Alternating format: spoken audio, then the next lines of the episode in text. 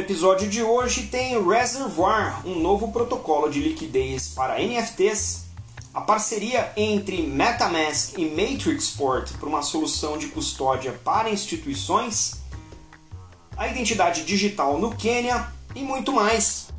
Eu sou Maurício Magaldi e esse é o Block Drops, o primeiro podcast em português sobre blockchain para negócios.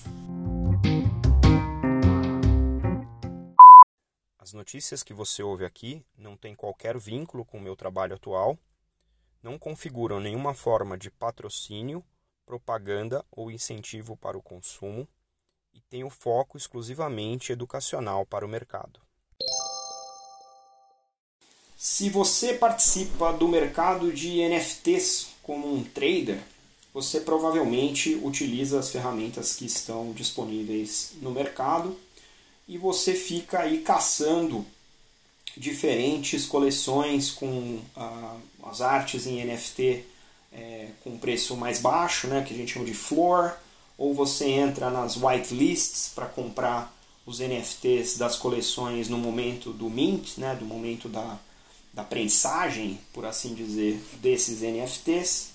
E essa, é, esse é um mercado que, para a grande maioria dos NFTs, ele é muito pouco líquido. Né? Você não tem mecanismos de negociação muito diferentes dos marketplaces e que são, em sua grande maioria, aplicações centralizadas correndo em cima de um protocolo como o Ethereum, por exemplo, que é descentralizado. Né?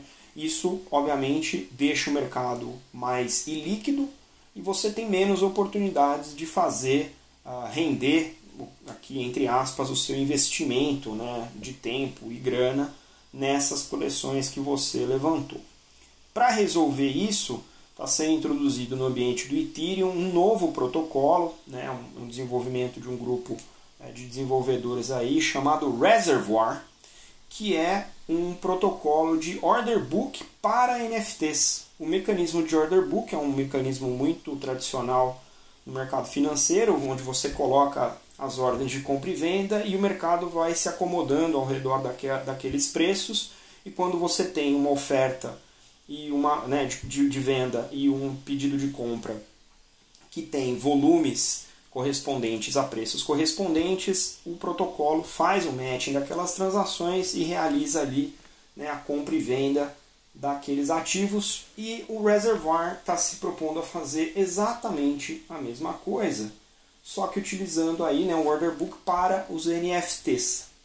Como ele é um protocolo, a ideia desse protocolo é que aplicações possam ser construídas em cima dessa dinâmica né, de, de uh, order book para que os NFTs possam mudar de mão de maneira mais rápida e, obviamente, gerar muito mais volume e gerar muito mais oportunidades para quem quer operar com esse tipo de ativo, né, essa nova classe de ativos. Além disso, ferramentas analíticas vão poder surgir, porque com o aumento das transações você tem mais dados para fazer análises mais profundas de como as coleções estão desempenhando, quais são as tendências desse mercado.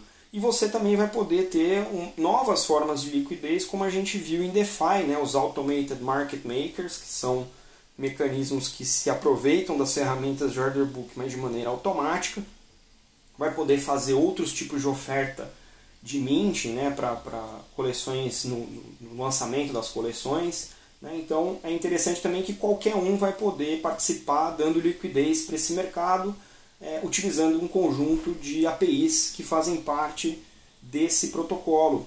O link que vocês têm na descrição do episódio descreve também a arquitetura visualmente, né, quais são as aplicações, como é feita a indexação desse order book, quais são as ferramentas on-chain, quais são os módulos que estão off-chain, ou seja, estão fora né, das, uh, das blockchains.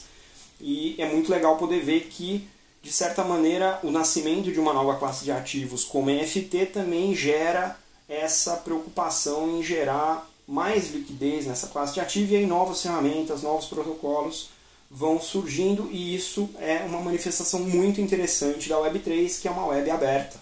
Interessante ver o Reservoir, se você está nesse mercado, interessante também acompanhar algumas das aplicações que já estão usando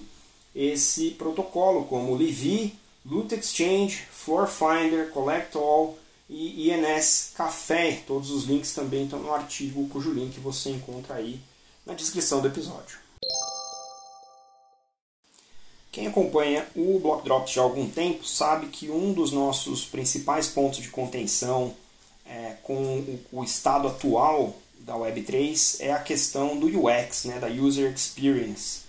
E um dos aspectos mais complicados né, de, de ferramentas cripto nesse momento é a questão da gestão das chaves e dos seus ativos digitais. E, obviamente, quando a gente parte para o ambiente institucional, é bastante importante você ter um grau de segurança, mas também um grau de usabilidade mais adequado para esse tipo de investidor. E a MetaMask, que é a solução da Consensus, né, da sua carteira é, não custodial, né, non custodial wallet que a gente chama, Non custodial são aquelas carteiras em que você administra a sua própria chave, você, você usuário, é o seu próprio gestor da sua segurança, das suas chaves e dos seus criptoativos. Né? As carteiras custodiadas ou custodial wallets são aquelas carteiras em que você tem alguém fazendo a gestão desse tipo de infraestrutura para você e você utiliza o seu acesso a essas é, estruturas para poder fazer a gestão dos seus ativos, o que significa que o seu custodiante também tem acesso aos seus fundos. Né?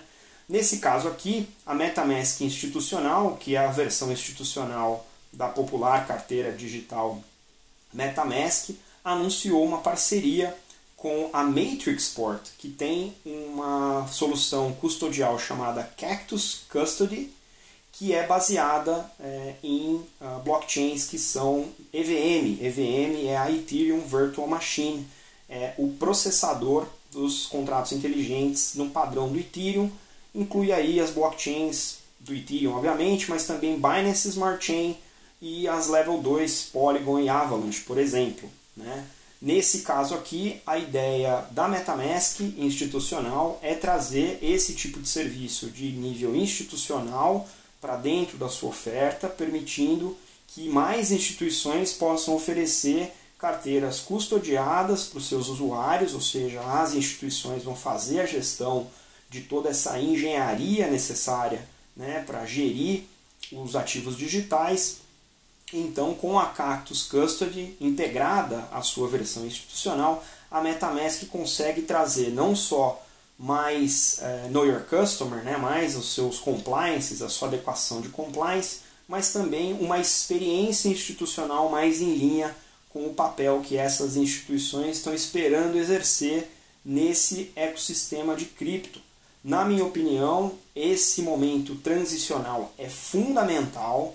É fundamental que as empresas né, de Web3 consigam se posicionar diante de reguladores obedecendo é, o framework de compliance é, existente, mas também esticando um pouquinho essa discussão do que é possível e do que é ideal quando a gente fala aí né, do ambiente descentralizado das criptomoedas, dos criptoativos e das blockchains. Então, interessante o movimento da MetaMask, a gente já vem discutindo isso aqui há algum tempo. Agora, colocar mais uma camada custodial né, na sua solução não custodial para que instituições venham a aderir a essa nova economia é uma jogada bastante inteligente e a gente fica aqui na expectativa para ver o grau de aderência, tanto né, dos reguladores quanto dos potenciais clientes institucionais em relação a esse tipo de solução. Um dos casos de uso mais poderosos da chamada Web3 é a gestão de identidade, né, que facilita muito a você não só se identificar, mas também se autenticar para usar produtos e serviços digitais. E o desdobramento disso é que identidade também é um atributo social gerenciado por instituições centralizadas nos países onde existe esse tipo de serviço, né? governos que é, atribuem identidade a seus, a seus contribuintes, a seus cidadãos. Né? E no Quênia, essa semana, o ministro da Tecnologia, o Joe Mucheru, o Joe Mucheru, é, revelou que o novo sistema de identificação nacional chamado Huduma, ele vai ser construído sobre uma blockchain. A ideia é que esse número de serviço provido pelo governo do Quênia introduza na sociedade queniana um único número de identificação, um cartão de identificação único, que permita a todos os cidadãos ter acesso a produtos e serviços governamentais de maneira é, unificada nesse número e descentralizada através do reconhecimento desse ID, né, desse esse cartão de identificação, em qualquer que seja a agência governamental que o cidadão estiver solicitando né, o serviço é, através desse e-mail. Então a ideia desse, é, eles estão chamando de One Huduma Number, é o registro e a substituição do cartão de identidade nacional, é, do, da licença é, de direção né, do CNH, equivalente a CNH no Quênia, o passaporte e, e o cartão de imigração, os registros nacionais de identificação de saúde e de previdência e as certidões de nascimento e óbito né, de cada indivíduo. Isso hoje é feito em vários documentos no, no Quênia e a ideia é que o Ruduma venha a concentrar todas essas informações como se fosse um passaporte, né, uma identificação é, perene né, desse indivíduo e possa ser de maneira distribuída, auditado e utilizado por diferentes estruturas governamentais no Quênia. O tópico em si ele é interessante, mas ele também é controverso. Né? Lembra que quando a gente fala de PII, Personal Identifiable Information, ou informações pessoais identificáveis, a gente está falando de leis de privacidade de dados. No Brasil nós temos a LGPD, na Europa tem GDPR, então é importante entender que tipo de informação vai estar no blockchain né, e que tipo de informação vai estar nas agências e como essa gestão de privacidade vai ser feita através dessa infraestrutura que a gente sabe que é imutável, né, distribuída, então precisa ser bem governada para que não se torne aí mais uma ferramenta de controle né, supervisório do Estado chamado Surveillance State. Ficaremos de olho porque identidade digital é um dos temas de interesse aqui do podcast. Se você quer saber mais sobre isso, manda uma mensagem para a gente e a gente fala mais aqui.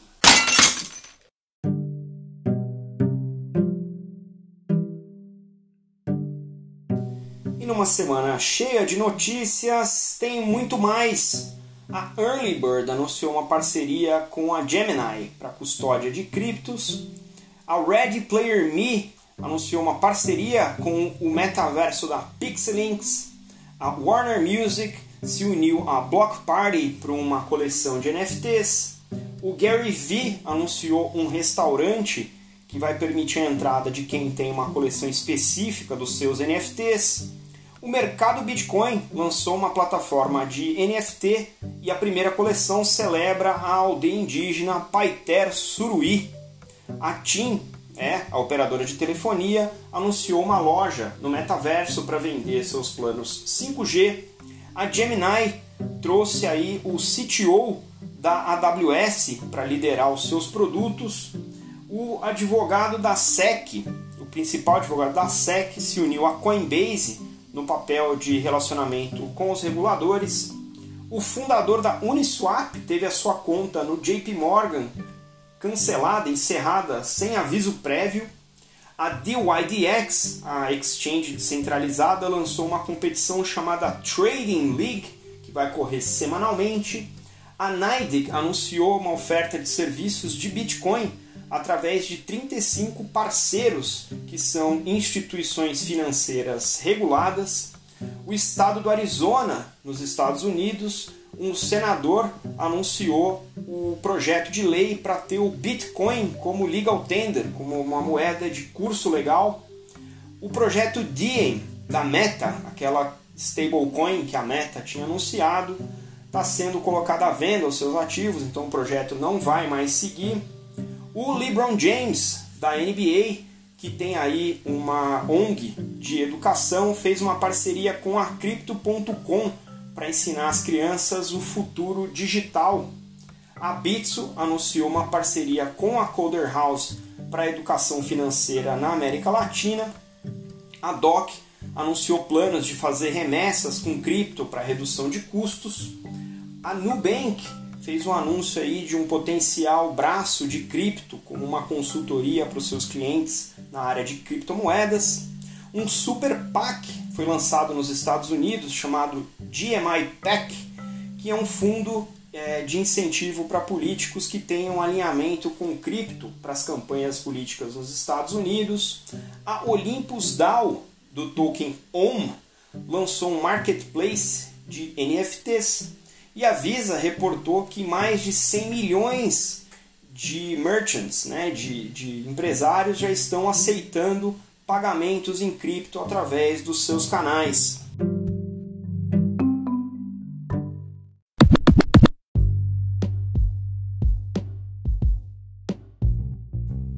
Você pode ouvir o Block Drops Podcast nas plataformas Anchor FM, Spotify, Google Podcast, Apple Podcasts, Numis e iColab.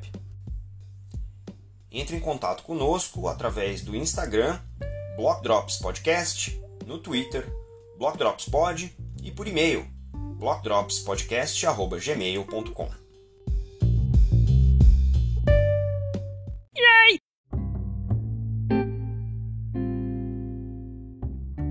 E os salves de hoje, para quem mandou os links que estão na descrição do episódio, vão para Elton Melo, Tiago Teixeira Correia, Marcelo Kramer, Cameron Winklevoss, Thiago Amaral, Antônio Juliano, Simon Taylor, Inder Fou, Timo Toki, Levi Brocklehurst, Daniel Carneiro da Cunha, Chris Hutchinson, João Guilherme Lira, John Hamilton, Bruno Diniz, Brian Sanya e Future of Money. Não se esqueça de deixar o seu rating no seu tocador preferido. A gente fica por aqui. Stay rare, stay weird, let's fucking go!